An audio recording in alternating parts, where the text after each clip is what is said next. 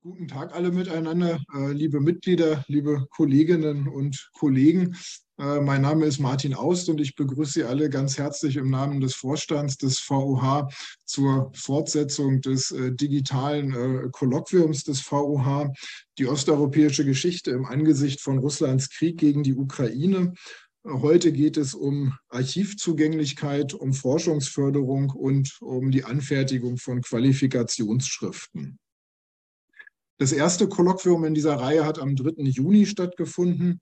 Äh, wir haben damals sehr ausführlich über die Geschichte der Ukraine, über die Archivsituation in der Ukraine, äh, über Fragen nach der Neukonzeption der Geschichten Russlands und der Sowjetunion und äh, über nationale und transregionale Perspektiven in der osteuropäischen Geschichte gesprochen. Ähm, dieses Kolloquium befindet sich mittlerweile online auf dem Portal LISA der Gerda Henkel Stiftung. Äh, dafür sei der Gerda Henkel Stiftung ganz herzlich gedankt. Ähm, auch die heutigen äh, Impulse werden äh, dort online ähm, eingestellt werden und können dann dort also noch weiter angeschaut werden. Ähm, der VOH ist heute zum Glück nicht alleine. Ähm, wir sind in guter Gesellschaft. Äh, es freut mich sehr, dass die junge Deutsche Gesellschaft für Osteuropa-Kunde äh, heute unser Kooperationspartner ist. Ähm, bevor ich ähm, das Wort abgebe an die junge DGU, um sich auch vorzustellen, äh, möchte ich noch die Referentinnen und den Referenten des heutigen Nachmittags ganz äh, besonders äh, begrüßen und kurz vorstellen. Ähm, zu Gast bei uns ist äh, Claudia Althaus aus Bonn. Sie ist in der Geschäftsstelle der DFG zuständig für das äh, Fachkollegium Geschichte und wird heute über die Förderpraxis der DFG berichten. Ähm, ferner begrüße ich ganz herzlich Andrei äh, Darunin. Ähm, er ist wissenschaftlicher Mitarbeiter am Deutschen Historischen Institut Moskau und äh, zugleich an der Abteilung Osteuropäische Geschichte in Bonn. Ähm, er wird heute über die aktuelle Archivsituation in den Archiven Russlands äh, berichten. Zum Glück ist das Panel nicht vollkommen exklusiv Bonn-lastig, ähm, sondern es gibt zum Glück auch Menschen aus anderen Orten, die beteiligt sind. Ähm, Susanne Maslanka ist bei uns. Äh, sie ist Doktorandin am Institut für Zeitgeschichte und äh, arbeitet dort an ihrer Promotion über Erwartungen und enttäuschtes Vertrauen, deutsch-sowjetische, russische Kulturbeziehungen in der Transformationsphase. Ähm, die Runde der Impulsvorträge wird äh, vervollständigt von äh, Corinne Gehring. Sie ist 2018 in osteuropäischer Geschichte in Gießen äh, promoviert worden mit einer Arbeit Building a Common Past, uh, World Heritage in Russia under Transformation 1965 to 2000. Ähm, zurzeit ist sie wissenschaftliche Mitarbeiterin am GWZU Leipzig und ist dort unter anderem Projektleiterin des Teilprojektes Werte baukulturellen Erbes im äh, BMBF-Verbundprojekt Stadt, Kultur, Bauen, baukulturelles Erbe in der postsowjetischen Stadtentwicklung. Ähm, für jeden Impuls äh, sind äh, zehn Minuten äh, Redezeit vorgesehen. Ähm, diese Impulse werden aufgezeichnet. Ähm, danach stoppt die Aufzeichnung, damit wir in der Diskussion hier die Möglichkeit haben, vollkommen geschützt miteinander zu sprechen. bevor die Impulse starten, gebe ich das Wort aber ab an unsere Kooperationspartner, an die junge DGO. Frau Polheim, Sie haben das Wort. Haben Sie vielen Dank, dass Sie da sind. Ja, ebenfalls vielen Dank für die Kooperationsanfrage und ähm, vielen Dank für die einleitenden Worte. Ich darf Sie auch sehr herzlich begrüßen im Namen der Jungen DGO. Ich bin eine von zwei Sprecherinnen der Jungen DGO. Ähm, und äh, das ist eben die äh, Jugendorganisation aller bis 35 Jahre alten Mitglieder der DGO. Ähm, die DGO ist ein überwiegend akademischer Netzwerkverband und so auch die junge DGO. Viele ähm, unserer Mitglieder befinden sich auch noch im Bachelor, Master äh, Abschluss und auch äh, oder eben in der Anfertigung zu höheren Qualifikationsschriften.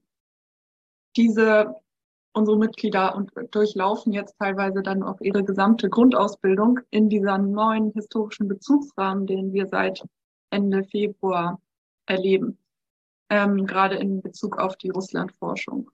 Und ich freue mich sehr, dass wir heute eben von zwei ähm, Personen einen, er einen Erfahrungsbericht aus erster Hand hören dürfen von Corinne Gehring und Susanne Maslanka. Ähm, wir hoffen, dass wir als junge DGO über solche Veranstaltungen und ähm, das ist eben, es ist schon die zweite Veranstaltung dieses Jahr, die sich mit den Folgen des Ukraine-Krieges auf die äh, Osteuropa-Russland-Forschung beschäftigt, dass wir mit diesen Veranstaltungen dazu beitragen können, dass Leute, die sich in einer ähnlichen Lage befinden, sich gegenseitig kennenlernen können und äh, sich gegenseitig unterstützen können und austauschen können.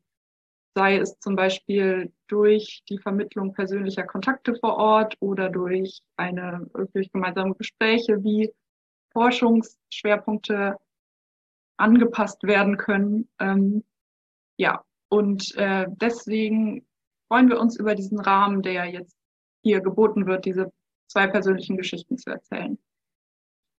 Und ähm, wie ich schon erwähnt habe, hatten wir bereits im April eine Kooperationsveranstaltung, nicht mit dem VOH, aber mit Martin Aus. Ähm, und zwar war das eine Austauschveranstaltung zum Thema Folgen des Ukraine-Krieges. Damals, wie auch für diese Veranstaltung heute, äh, haben unsere Mitglieder Sven Jaros und Anne Kluger im Hintergrund ähm, also maßgeblich mitorganisiert. Und ähm, deswegen möchte ich auch gerne noch Sven Jaros das Wort übergeben, dass er noch ein paar Worte zur Veranstaltung im April sagen kann. Und ich bedanke mich ganz herzlich für die Kooperation und freue mich sehr auf die zwei, auf die vier Vorträge insgesamt heute. Ja, ähm, Sven Jaros, über, übergebe dir das Wort. Ja, danke Annemarie und danke für die, für die Einladung hier. Ähm, ich poste mal einen Link. Äh, wir hatten damals, die Veranstaltung war im Mai, am 23. Mai, wo wir so ein bisschen über den Folgen, die Folgen des Ukraine-Krieges für junge WissenschaftlerInnen gesprochen haben, haben dazu einen kleinen Blogbeitrag beschrieben, wen es interessiert. Ich will das also kurz fassen, weil es jetzt vor allem um die Redebeiträge gehen soll. Damals war einfach der Tenor, das war, das war sehr schön, das war eigentlich von uns eher spontan äh, so entwickelt, weil wir einfach unsere sagen wir mal, Orientierungslosigkeit in der neuen Situation irgendwie miteinander teilen wollten Martin Aust hatte das damals mit einem sehr schönen Input eingeleitet. Ähm, und äh, naja, also die, die, sozusagen die Probleme sind die, sind die bekannten, dass quasi die Zeit der Archivrevolution der 1990er Jahre nun endgültig wohl vorbei sind, also nicht erst seit Februar. Und äh, dass quasi die, dass quasi wir eine Dissonanz haben zwischen der, zwischen der Situation, in der wir jetzt äh, unsere Qualifizierungsarbeiten schreiben und der Situation, in der unsere Hochschullehrerinnen oder Betreuerinnen eben vielleicht die Möglichkeit hatten, die Arbeiten zu schreiben und darüber einfach zu reflektieren und äh, sensibel zu sein. Das war uns ein Anliegen, einfach auch um diese, auf, auf diese multiplen Krisen hinzuweisen, die mittlerweile, in denen wir stecken in unseren Qualifizierungsphasen. Ähm, also sozusagen Corona folgt, äh, wird gefolgt von Krieg, wird gefolgt von schauen wir mal. Und das eben so, also ein Zeitraum von ein bis zwei Jahre aussitzen eben bei, bei Stipendien oder kurzzeitigen Stellen eben schwer, schwer möglich ist. Und natürlich gibt es da keine Universallösung, das war auch klar, sondern das, das hat der Aus auch stark gemacht damals, dass es natürlich vor allen Dingen an den jeweiligen Lehrstühlen und Professuren dann individuelle Lösungen geben muss. Ähm, Im Idealfall ist das, glaube ich, schon an vielen Stellen erfolgt, aber manchmal ist eben die Betreuung nicht so gut, wie man sich das vielleicht erhofft, oder es fehlt einfach an Ideen. Und daher ist einfach so ein Erfahrungsaustausch, glaube ich, sehr schön. Und ähm, umso dass man einfach sehen kann, okay, wie, wie kann man es denn machen, wie kann man es denn angehen, was sind denn Lösungen, die gefunden wurden. Und das ist genau das, was Susanne und Corinne heute auch ein bisschen vorstellen werden aus ihrer eigenen Praxis, wie sie quasi mit diesen multiplen Kriegen umgegangen sind. Darüber freuen wir uns sehr. Und äh, ja, darüber hinaus war einfach der Tenor de, der Veranstaltung auch, dass wir uns sehr wünschen würden, dass diese nicht nur die Debatte über Qualifizierungsarbeiten, sondern auch die Debatte über das, was, was, dieser, was dieser Krieg oder all diese Krisen mit dem Fach machen, dass das halt eine Debatte ist, die man gerne mit denjenigen führt, die quasi in der Qualifizierungsphase sind und nicht über sie. Und das war damals schon sehr schön, dass das ein sehr dialogischer Austausch war mit Herrn Aus. Das war auch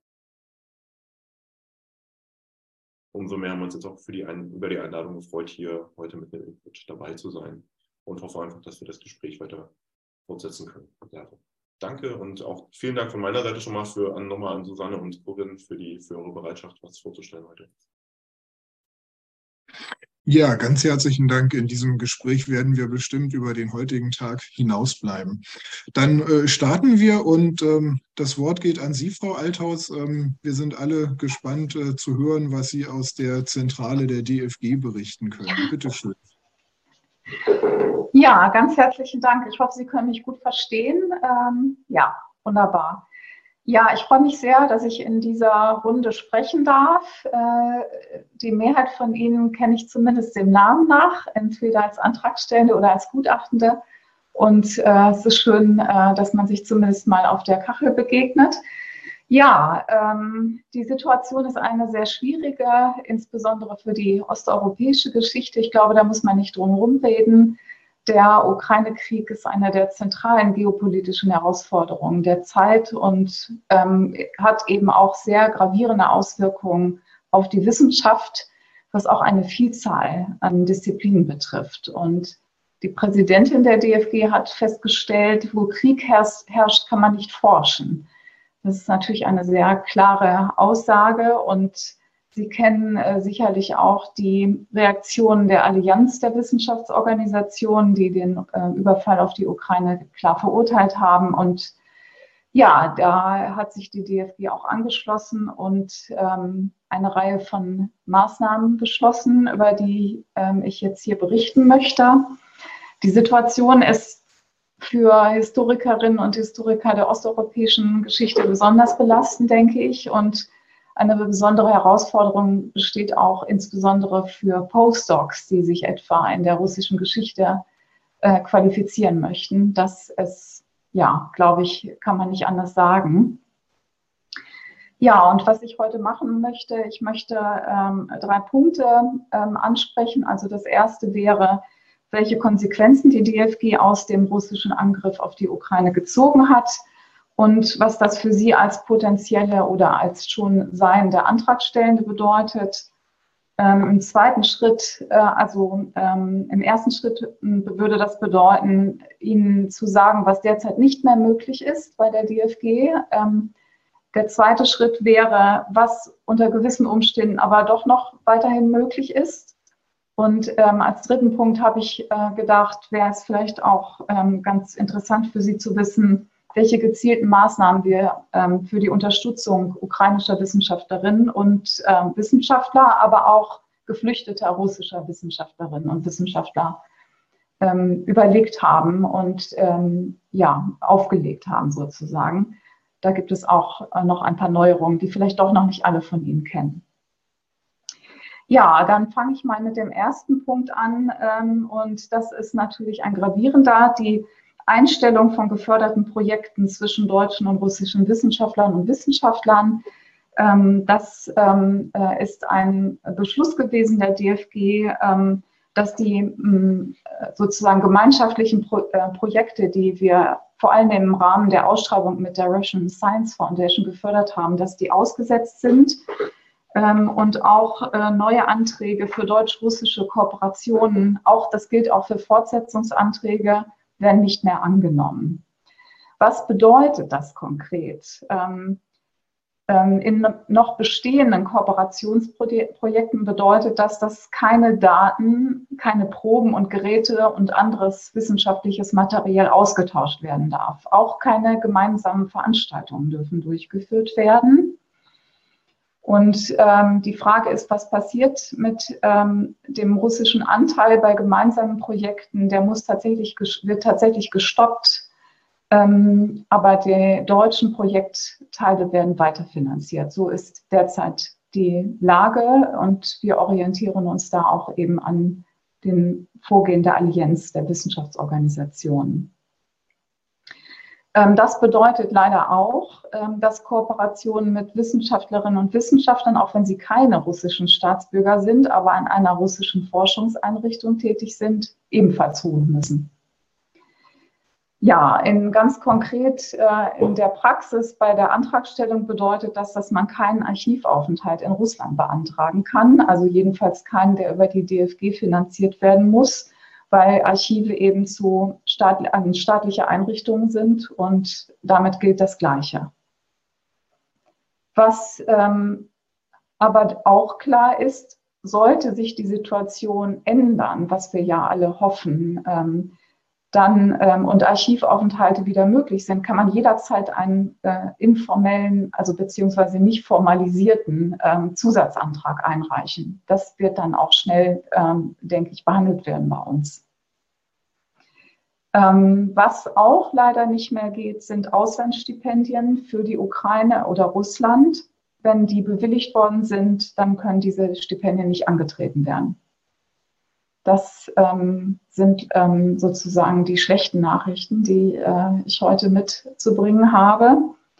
Aber vielleicht auch ein paar kleine Lichtblicke, hoffe ich doch mal. Und damit käme ich zu meinem zweiten Punkt, was noch und weiterhin möglich ist. Diese besagten Auslandsstipendien, wenn man sie für die Ukraine oder Russland beantragt haben, die Anträge können unkompliziert geändert werden. Man kann andere Zielländer angeben Laufende Stipendien werden auch weitergezahlt. Ähm, man kann sie auch umwandeln in Inlandsstipendien oder in Inlandsstellen. Das ähm, wollte ich sagen. Man kann auch in ein anderes Land wechseln. Also das ist eine Möglichkeit, die sich bietet bei Stipendien.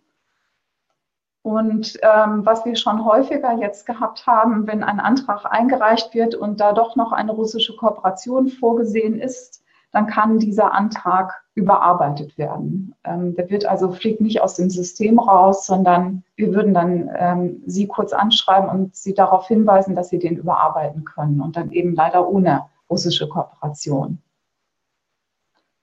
Ja, ähm, grundsätzlich ist die Haltung im Hause, dass man den Kontakt zur Zivilgesellschaft, was immer das auch heißen mag, halten soll die, die Maßnahmen der DFG zielen auf die staatlichen Einrichtungen. Nun ist es aber so, dass eben viele der Wissenschaftlerinnen und Wissenschaftler, mit denen Sie Kontakt haben, eben an einer russischen äh, oder staatlichen Forschungseinrichtung sind und damit eben für Kooperation nicht in Frage kommen. Aber es mag Fälle geben, wo das anders ist und ähm, dann ähm, wäre natürlich uns auch daran gelegen, den Kontakt weiterhin aufrechtzuerhalten. Und äh, die Präsidentin der DFG hat auch das ganz klar gemacht. Sie hat zwischen Staat und Zivilgesellschaft in ihren Reden, ich weiß nicht, ob Sie vielleicht mal die eine oder andere gehört haben, ähm, getrennt hat oder bewusst unterschieden hat.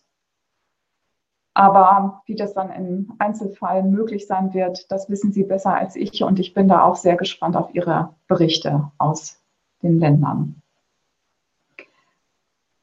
Genau, nicht von den Maßnahmen der Allianz betroffen sind selbstverständlich Forschungsthemen zu den Ländern, zu Belarus, äh, Russland und der Ukraine. Das heißt, Forschung zu diesen Ländern soll nach wie vor möglich sein, nur eben ohne besagte offizielle Kooperationen.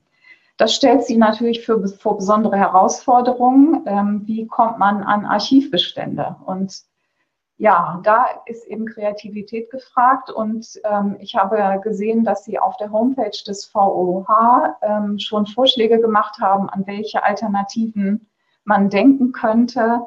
Ähm, ich weiß, dass viele von Ihnen auch schon in den letzten Jahren ukrainische Archive als Ausweichstrategie genutzt haben, aber das ist eben im Moment eben auch sehr schwierig, zumal ja offenbar ähm, äh, ukrainische Archive gezielt auch zerstört werden im Moment.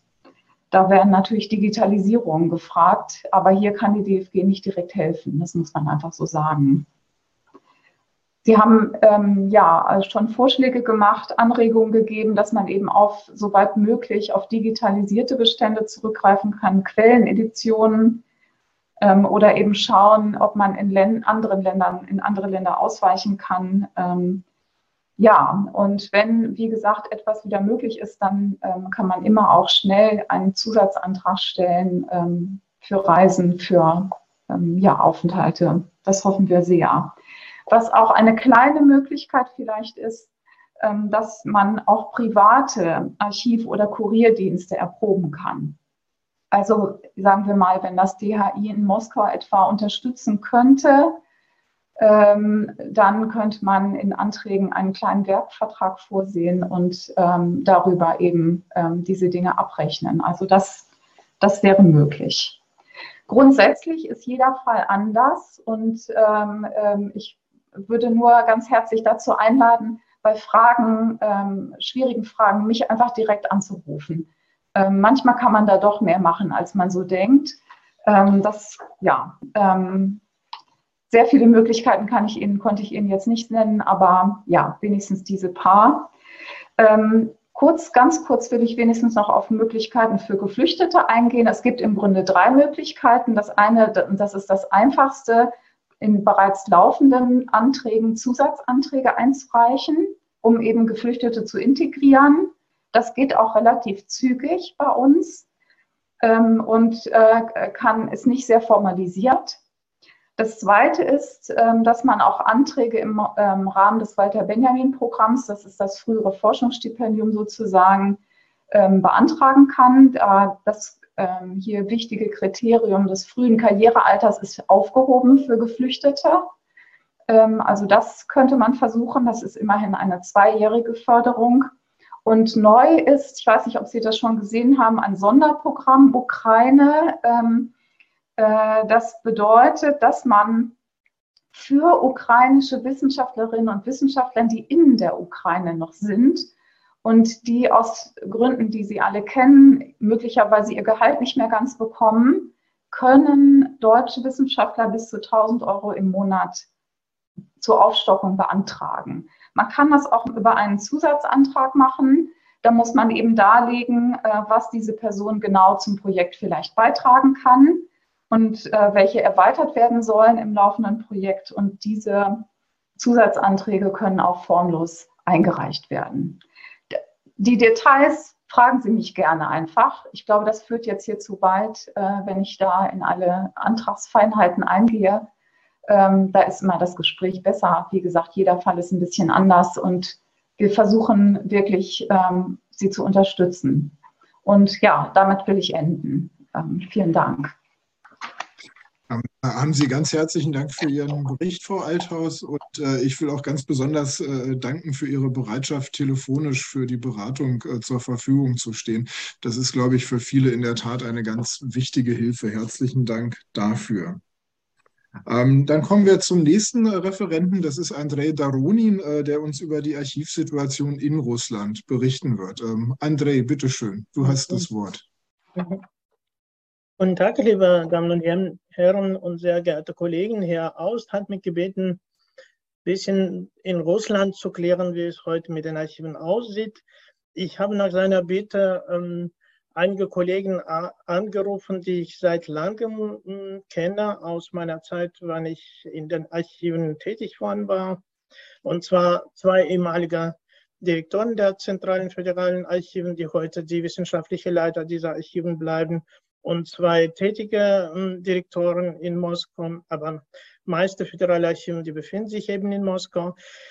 Hm, die haben mir gesagt, dass die Situation mit dem Archivwesen ganz normal aussieht. Wenn ich den Putin selber darüber gefragt hätte, wahrscheinlich hätte, ich, hätte er mir auch gesagt, dass alles normal läuft und es, es passiert nichts. Man darf im Archiv arbeiten. Die Hauptsache, man muss noch kommen und dafür das Visum kriegen. Man braucht sogar auch keinen Brief in Voraus zu schreiben. Wenn Sie aber die äh, Archivalien schon äh, zu Ihrem Einkommen mh, hm, bekommen möchten, dann, dann kann man auch den Brief in Voraus schreiben. Was die Archiven angeht, die, die mh, hm, äh, neueste Geschichte äh, betreffen, dann äh, braucht man den Brief schon. Im, ich meine Organi zum Beispiel. Und Organi hat aber immer die Liste der ausländischen Forscher mh, hm, weitergeschickt äh, in die Sicherheitsdiensten. Die werden nachgeprüft, aber ähm, bisher haben die Kollegen meistens den Erlaubnis bekommen, im Archiv zu arbeiten. Auch heute ähm, braucht man äh, mindestens ähm, vor ein paar Tagen da den Brief einzureichen, damit äh, den Erlaubnis dafür bekommt. Aber auch im Organi wurde es mir gesagt, dass alles ganz normal läuft und irgendwelche Sonderverordnungen vom Rossarchiv oder vom oben haben die nicht, nicht bekommen.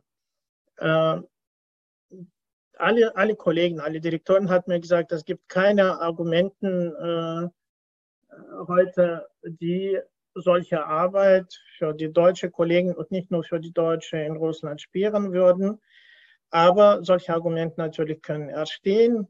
Großarchiv wackelt sich natürlich äh, mit der Generallinie der Regierung und des Putins zusammen. Und, und das Ganze kontrolliert nicht, nicht das Großarchiv, sondern eher äh, präsidiale Administration und, und Außenministerium.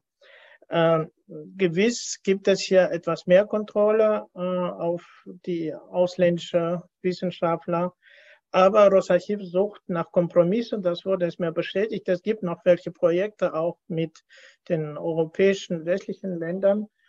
Und die Hauptsache ist äh, zu zeigen, dass alles so gut weiterläuft, aber selbst keine Initiative auszuüben. Also um maximal tolerant zu den Kollegen zu sein, aber nicht, nicht nach eigener Initiative weiterzukommen.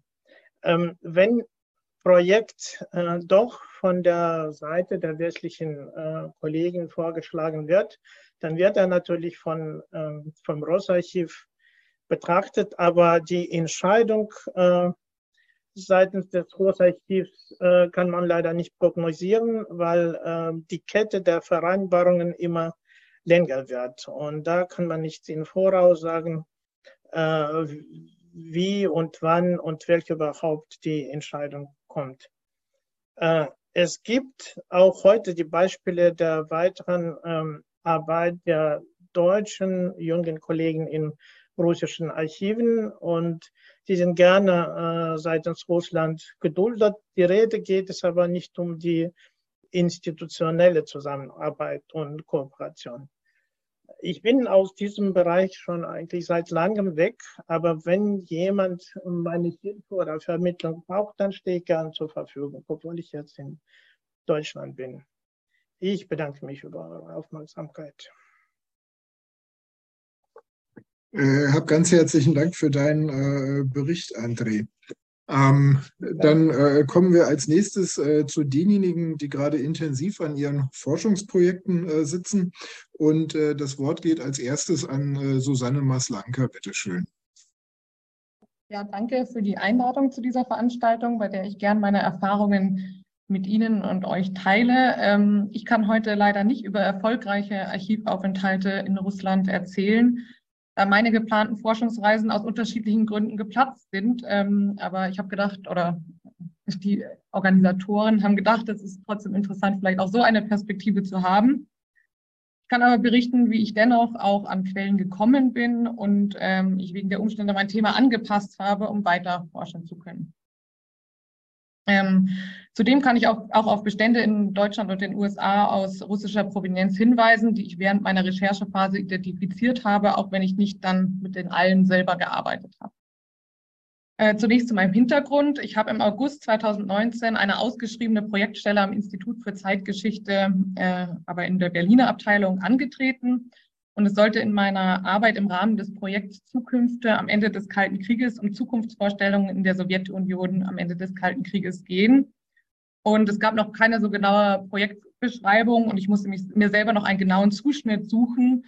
Äh, und ich hatte dann vor, mir anzusehen, welche Zukunftskonzeptionen es bei den entstehenden Parteien in der Umbruchszeit in der Sowjetunion beziehungsweise dann in der Russländischen Föderation mit Bezug auf außenpolitische Vorstellungen, besonders mit, auf das nahe Ausland hin gab. Äh, genauer spezifizieren wollte ich das Ganze, wenn ich dann in Moskau war oder in anderen Städten, wo ich hinfahren wollte. Ähm, genau. Äh, und ich habe dann auch ein Stipendium beantragt beim DHI Moskau und habe das auch bekommen und wollte im Mai 2020 äh, dorthin aufbrechen, was äh, wegen Corona nicht funktioniert hat. Und ähm, genau zuerst dachte ich und ähm, habe mich auch äh, äh, irgendwie so ausgetauscht mit anderen Kolleginnen und Kollegen, dass es dann vielleicht im Sommer oder im Herbst und so weiter funktioniert.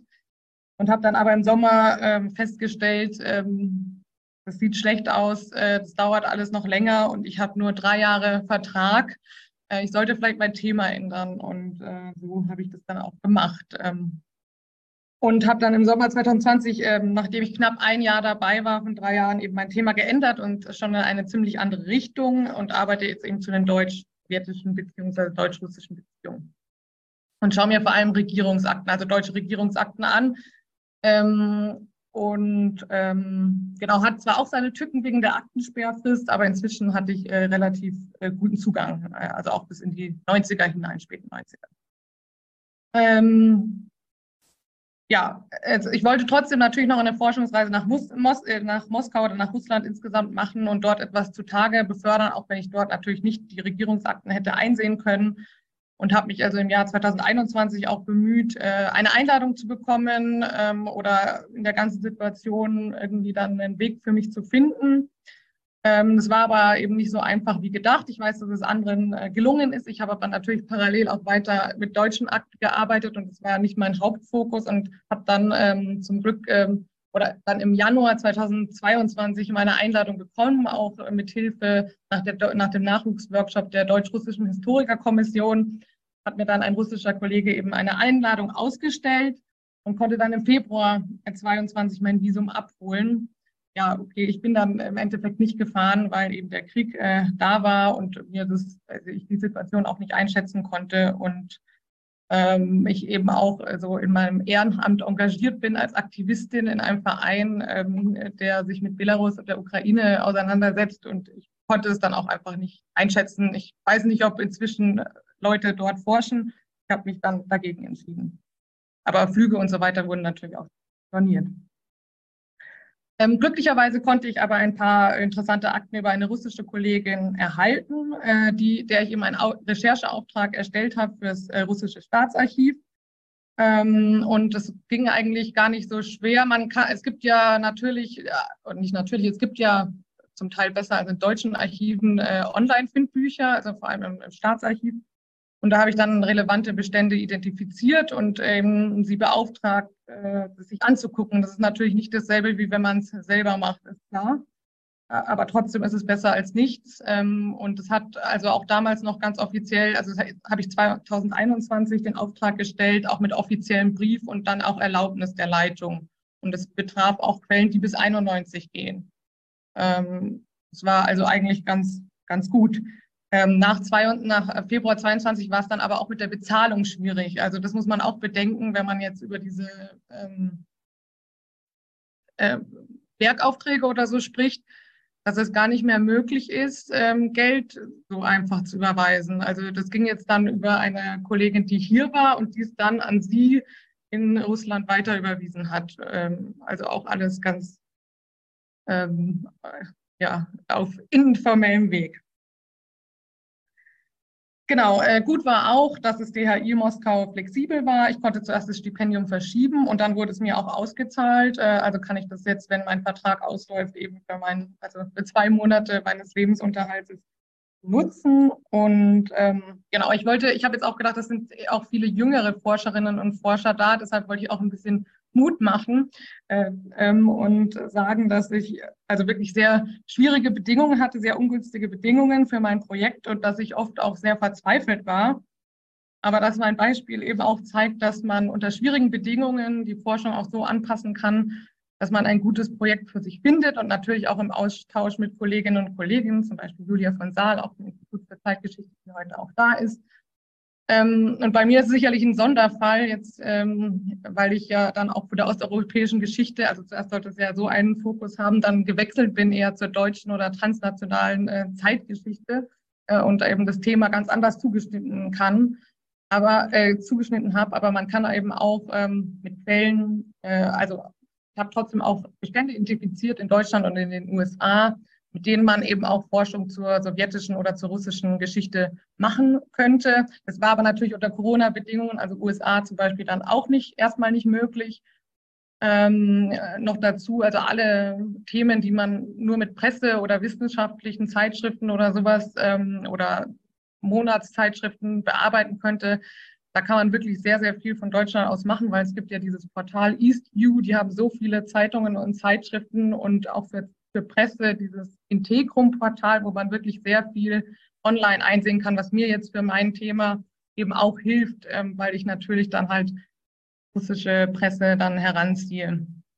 Und eben für eher politikgeschichtliche Arbeiten oder auch diese Umbruchsphase könnte man eben auch in die Hoover Institution nach Stanford gehen. Da gibt es ja auch einige Archivalien von diesen Entscheidungsträgern, sowjetischen Entscheidungsträgern, aber zum Beispiel auch vom russischen stellvertretenden Außenminister, der dort seinen Nachlass oder ich glaube auch Vorlass, der lebt noch, äh, auch etwas dargelassen hat. Und äh, glaube ich, auch unter neuen Fragestellungen, die wir heute haben, könnte man diese Bestände, die natürlich aber auch schon zum Teil erforscht waren, nochmal genauer angucken. Zum Beispiel auch die Unterlagen des ähm, persönlichen Referenten von Shevardnadze oder sowas liegen da und da haben eigentlich noch nicht so viele damit gearbeitet, so wie ich das sehe.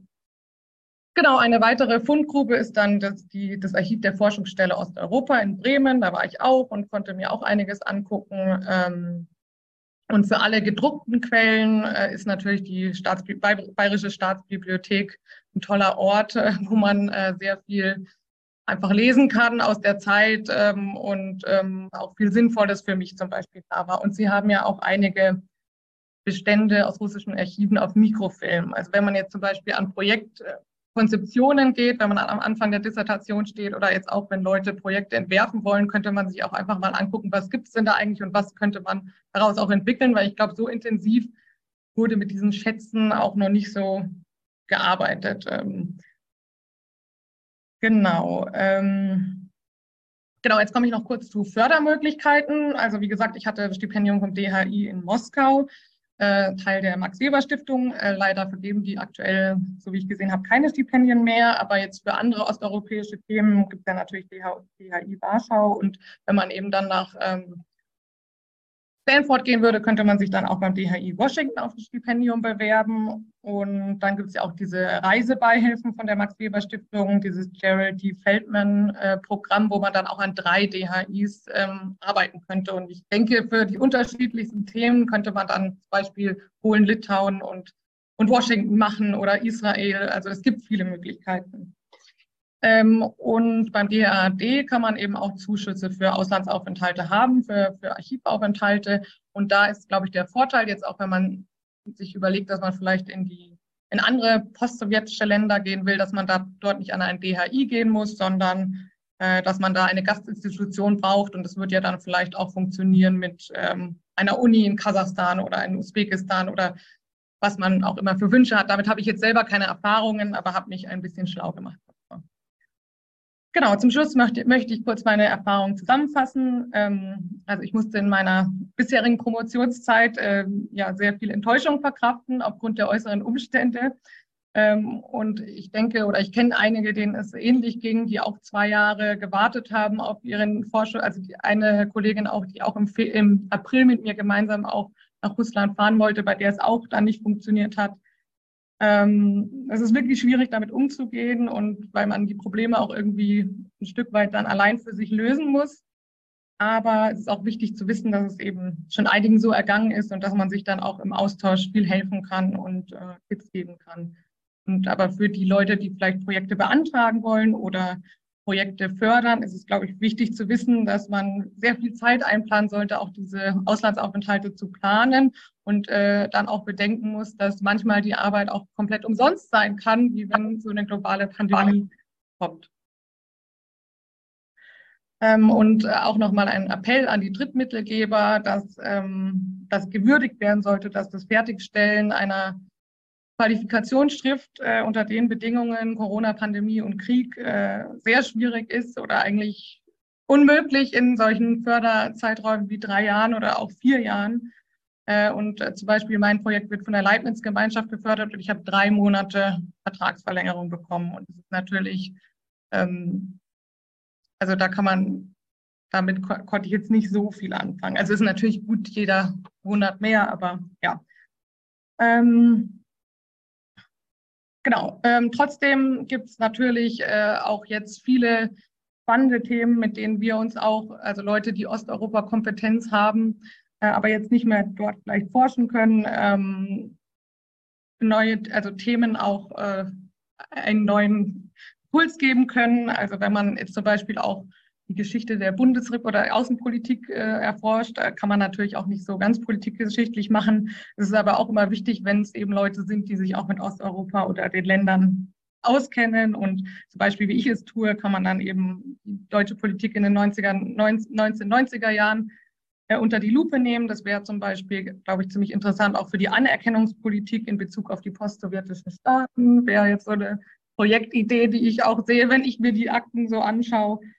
Ähm, oder dann Deutschland, Ukraine kann man auch äh, viel machen und äh, auch viele transnationale Themen wie postsowjetische Migration und Wirtschaftsbeziehungen und so weiter äh, sind für die, kann man in den 90er, 19, 1990er Jahren, glaube ich, auch sehr viel einfach von Deutschland aus machen und äh, kann, kann man trotzdem die Osteuropa-Expertise mit äh, reinbringen. Genau, also leider keine Erfolgsstory sozusagen und keine keine tollen äh, Erfahrungen kann ich teilen, aber ich danke trotzdem für die Aufmerksamkeit und freue mich auf die Diskussion. Äh, vielen Dank für Ihren interessanten und vor allem auch perspektivenreichen äh, Bericht, Frau Maslanka. Ganz herzlichen Dank. Ähm, dann geht das Wort an, an Corinne Gehring, bitte. Ja, auch von meiner Seite Oh, auch von meiner Seite äh, vielen Dank äh, für die Einladung ähm, und ich äh, freue mich und ich finde es auch sehr schön, äh, dass dieses Gespräch so weitergeführt wird. Ähm, ich äh, wurde ähm, angefragt, vor allem über die Qualifikationsprojekte äh, zu sprechen. Deshalb habe ich jetzt meinen Input so vorbereitet. Ähm, Herr Aust hat ja zu Beginn erwähnt, dass äh, ich auch ein Teilprojekt in einem äh, Deutsch, also in einem Verbundvorhaben leite mit russischen Partnern, wenn es dazu Fragen geben sollte. Das kann ich auch in eine Diskussion mit einbringen. Ähm, ich wollte jetzt aber stärker äh, auf die Perspektive eingehen, ähm, was es für meine eigenen Qualifikationsprojekte, also Promotion und auch Habilitation bedeutet und ähm, so quasi die Postdoc-Perspektive dazu noch beitragen. Und ich werde das ähm, in einer Art und Weise tun, äh, also ich werde Sie auf eine Reflexion mitnehmen der letzten Jahre und was das für meine Projekt oder mein Projekt bedeutet hat und was ich daraus gelernt habe. Und freue mich dann äh, auf die gemeinsame Diskussion mit Ihnen. Ähm, also ich habe 2019 zu meinem Hintergrund äh, meine gegenwärtige Stelle als Leiterin der Nachwuchsforschungsgruppe Ostmitteleuropa im Vergleich am GWZO in Leipzig angetreten und begann dann mit den Archivrecherchen für mein Habilitationsprojekt. Ähm, ich habe mich in meiner Promotion mit der Geschichte internationaler kultureller Zusammenarbeit in der Sowjetunion beschäftigt und wollte mich dann in meinem zweiten Projekt dem ländlichen Raum des späten Imperiums zuwenden.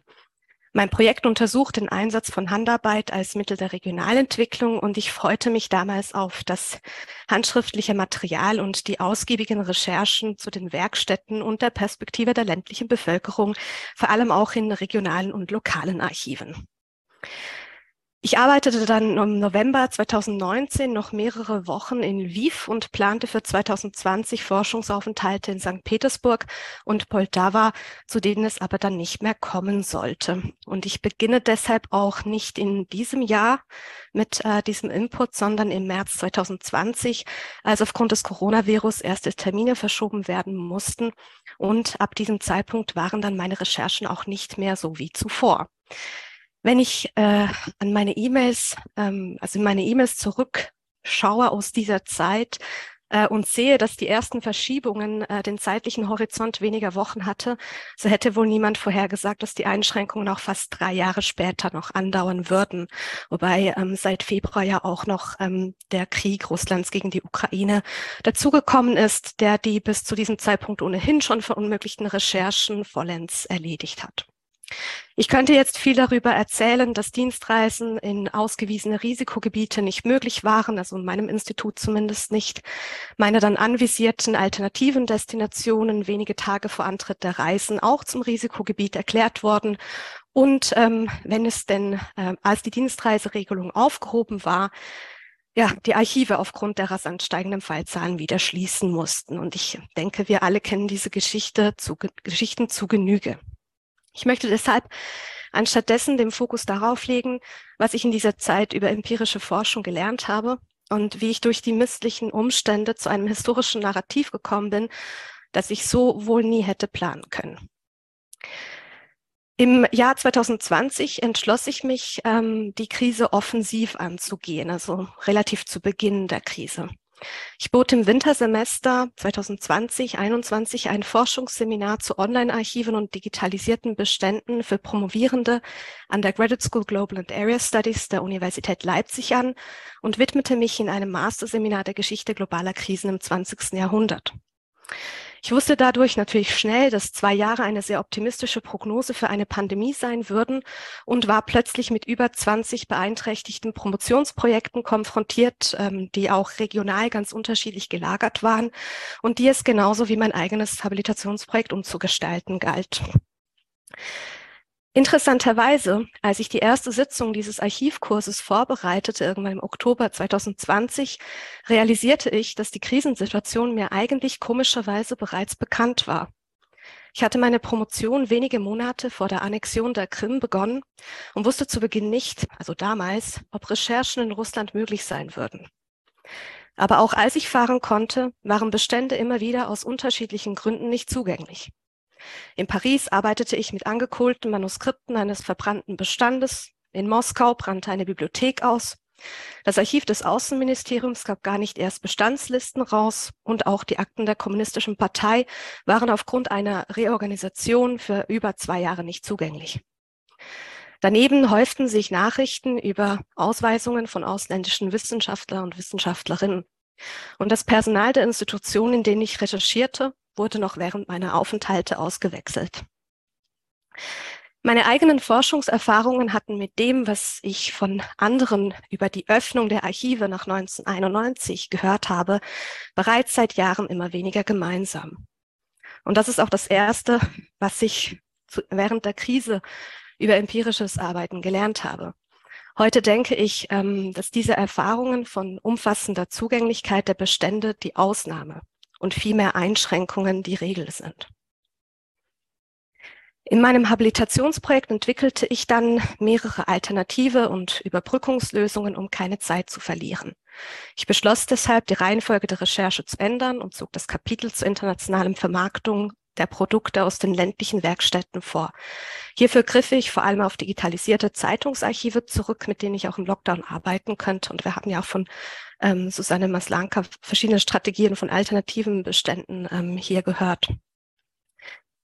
Mit den langen Lockdowns dauerten meine Recherchen in diesen digitalisierten Beständen unterschiedlicher Länder an und es passierte dann, was passieren musste. Neben meiner ursprünglich geplanten Habilitation entwickelte sich plötzlich ein zweites, anderes Narrativ heraus, so dass ich mich 2021 mit zwei möglichen, aber sich gegenseitig konkurrierenden Buchprojekten konfrontiert sah. Auf eines davon war ich seit mehreren Jahren gespannt. Es lag aber seit Anfang 2020 brach. Und das zweite würde erst richtige Konturen annehmen, wenn ich es als eigenständiges Projekt betrachten würde. Musste mich also zu dem Zeitpunkt entscheiden. Wählt man den alten, mit vielen Unsicherheiten verbundenen Plan oder den neuen, mit anderen, aber nicht weniger Unsicherheiten verbundenen Plan? Und das ist das Zweite, was ich aus der Krise für empirisches Arbeiten mitgenommen habe. Unsicherheiten als zentralen Teil des Prozesses anzunehmen. Man weiß schlichtweg nicht, ob das geplante erfolgreich sein wird. Ich entschied mich dafür, meine Recherchen für 2022 so zu planen, dass sie auch in einem dritten Pandemiejahr voller Einschränkungen durchziehen könnte. Das bedeutete für mich, dass ich das neue zweite Narrativ verfolgen würde. Meine umfangreichen Recherchen in digitalisierten Beständen hatten nämlich Querverbindungen zwischen Räumen hervorgebracht, die ich in den ursprünglich geplanten Archivrecherchen so wohl nie gefunden hätte. Und ich glaube, das ist auch ein ähm, wichtiges ähm, so einen wichtigen Hinweis hier, dass es ja nicht nur um die Entwicklung von Alternativen geht, sondern durchaus auch um nochmal eine andere qualitative Ebene, die sich hier zeigt. Ich hatte nämlich Indizien, die auf Transferprozesse aus dem östlichen Europa nach Westen, also ins britische Imperium, hindeuteten. Und ich plante für 2022 dann meine ersten Archivrecherchen seit Beginn der Pandemie in London und Wien, äh, die ich auch in diesem Jahr abgeschlossen habe. Äh, Recherchen in der Ukraine oder Russland, also wie ich sie ursprünglich vorgesehen hatte, hatte ich noch vor der Invasion in diesem Jahr nach zwei Jahren drastischer Einschränkungen gar nicht mehr erst geplant. Die Resultate meiner Archivrecherchen äh, in London belegten meine damals ähm, ja, formulierten Hypothesen, dass England äh, sich bei der Förderung ländlicher Industrien an Kontinentaleuropa orientierte und nach dem Ersten Weltkrieg eine Entwicklung aufzuholen suchte, die es seit Jahrzehnten vernachlässigt hatte. In meinem ersten Tag in den National Archives in London hielt ich dann bereits Textpassagen britischer Ministerien in der Hand, die meine Thesen nicht nur stützten, sondern explizit so wiedergaben. Und das war das Dritte, was ich über empirische Forschung mitgenommen habe. Neue Erkenntnisse werden gewonnen, indem gewohnte Bahnen verlassen werden. Nie wäre ich zum Narrativ des Buches, an dem ich jetzt äh, gerade schreibe, gekommen, wenn ich nicht anerkannt hätte, dass meine Einschränkungen sehr real und von längerer Dauer sein würden. Und das nicht ähm, in diesem Jahr und auch nicht im letzten Jahr, sondern eigentlich ab äh, Beginn der Pan also ab dem Beginn der, der starken Einschränkungen. Was ich mit dem Verlauf äh, dieser Recherchen illustrieren möchte, ähm, ist äh, die Frage, wie methodische Diskussionen in der Geschichtswissenschaft ähm, geführt werden oder auch wie sie in meinem Umfeld in den letzten drei Jahren geführt wurden. Unbekannte Parameter, die bei der Planung und Durchführung von Feldforschung oder bei Versuchsanordnungen im Labor zentral sind, sollten auch bei uns stärker berücksichtigt werden. Ich höre manchmal von Kollegen und Kolleginnen ähm, die Formulierung eines The New Normal. Die Krise ist aber nicht the New Normal, sondern der dabei angenommene Zustand eines Old Normal widerspiegelte nie die Forschungsrealität ganz vieler Projekte oder zumindest aus meiner eigenen ähm, Forschungsbiografie gesprochen nicht. Es mag vielleicht anders sein äh, mit einer längeren Perspektive oder einer Perspektive, die sich auf andere Jahrzehnte bezieht. Dazu gehörte nämlich auch meine eigene Promotion und meine Archivrecherchen in Russland zwischen 2013 und 2017, wie ich dann während des Lockdowns im ersten Pandemiejahr realisierte. Und was ich mit, äh, was, was worauf ich ähm, den Fokus vor allem legen wollte mit den Einschränkungen, Unsicherheiten und äh, dem Betreten von unbekannten Terrain, ist, äh, dass ich finde, dass wir darüber viel mehr sprechen sollten als äh, über Alternative oder Hilfskonstruktionen, da äh, Einschränkungen, Unsicherheiten und neues Terrain alles Elemente sind, die empirische Forschung zu jeder Zeit in Krisen und auch außerhalb ausmachen.